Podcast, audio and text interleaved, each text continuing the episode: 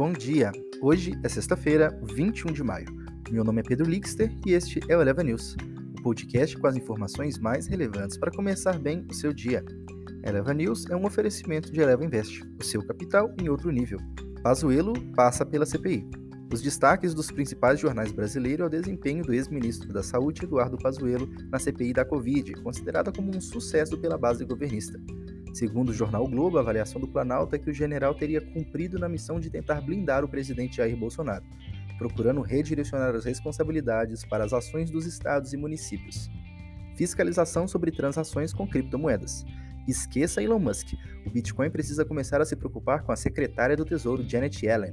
O Tesouro disse na quinta-feira que todas as transações com criptomoedas acima de 10 mil dólares devem ser submetidas a um relatório, alinhando-o com transações em dinheiro imposto mínimo.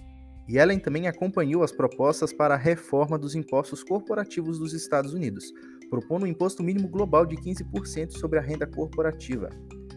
PMIs da Europa apontam para a recuperação de serviços.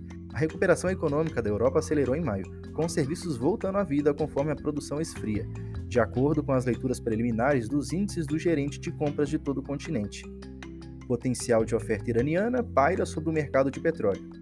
Os preços do petróleo bruto foram negociados em alta na sexta-feira, recuperando-se de três dias de vendas, mas ainda deve se registrar em queda semanal, já que o mercado se prepara para um fornecimento adicional do Irã.